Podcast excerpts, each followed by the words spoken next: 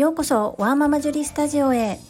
このチャンネルでは発達障害お片付けお料理子育てをキーワードに私の持つスキルや体験から忙しいママがながら聞きで参考になる情報をお届けしています。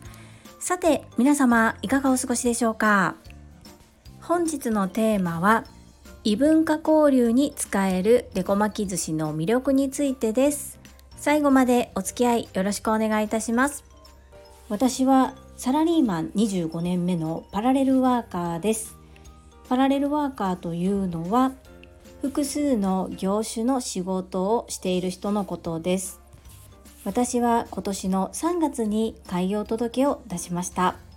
個人事業主としてはまだ半人前いやそれ以下かもしれませんが大きく分けて2つの事業を展開しております。1つ目は料理教室。2つ目はお片付けのサポートです。1つ目の料理教室ですが今現在はコロナウイルスの影響と家族のサポートがあるためセーブしており月に一度オンラインでデコ巻き寿司教室を開催しております。デコ巻き寿司というのは金太郎飴のように巻き寿司を切ったら可愛い絵柄が出てくるお寿司のことです。月に一度私の決めた日曜日午前10時30分から開催募集をかけさせていただいておりましておかげさまでほぼ毎月お客様の人数は少ないのですが開催させていただいております。12月はリクエストレッスンと撮影が入ったため私が決めた日曜日の開催というのはありませんが今年の2月から毎月コンスタントにレッスンをさせていただける。これは本当にありがたいことだなというふうに思っております。主にリピーター様の利用が多いのですがまだまだ生徒さんの分母人数も少ない状態ですのでリピーター様も大切にしながらこの感動を新しい生徒様にも分かっていただけるように頑張ってまいりたいと思っております。具体的には来年の春あたりからもう少しレッスン量を増やしていったり PR にも力を入れていきたいなというふうに思っています。そんな中先月初めてご参加いただいた方がパートナーの方がアメリカにいらっしゃるということで将来アメリカに住む予定で動いておられその時に海外でゲストの方にこれぞ日本というようなそうびっくりさせるようなことをしたいということでレッスンを受けてくださいました。私は独身時代バックパッカー一人旅にハマっておりまして海外を転々とまあ短い期間ですけれども一人旅していた経験があります。日本を紹介する現地で日本を紹介するそこでお寿司を巻くというのはちょっと難しいんですけれども海外の方にゲストで来ていただく受け入れる側であれば巻き寿司を巻くことで日本文化の日本の料理の体験をすることができ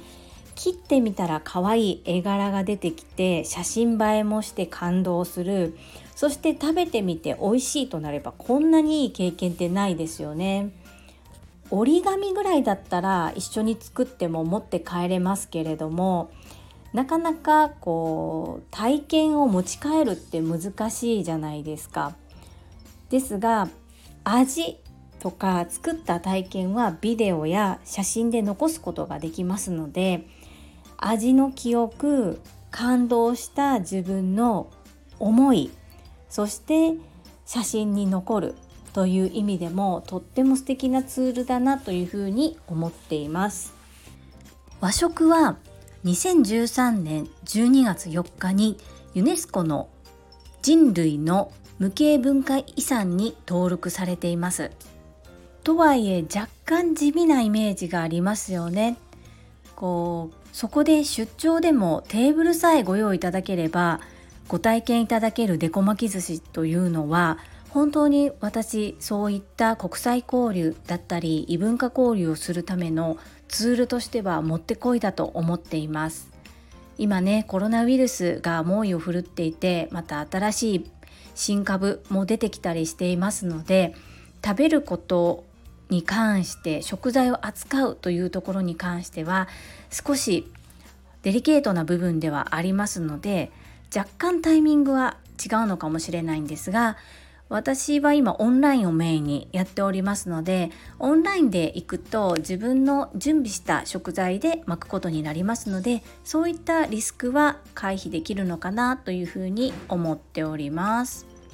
実際先日初めてご体験いただいた生徒様も最初はオンラインに難色を示されておりオンラインってどうなの？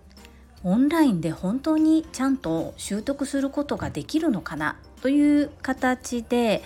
いろいろと不満をお持ちでした。不満というか不安ですね。なのでいただいた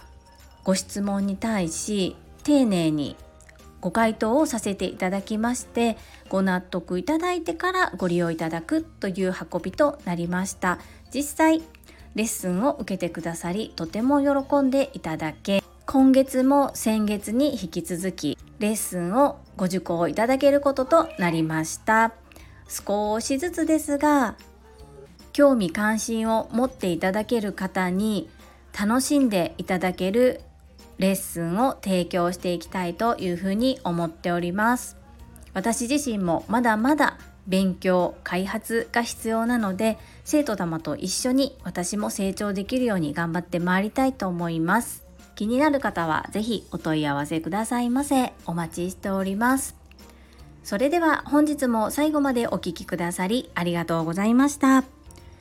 皆様の貴重な時間でご視聴いただけること本当に感謝申し上げますありがとうございますママの笑顔サポータージュリでした。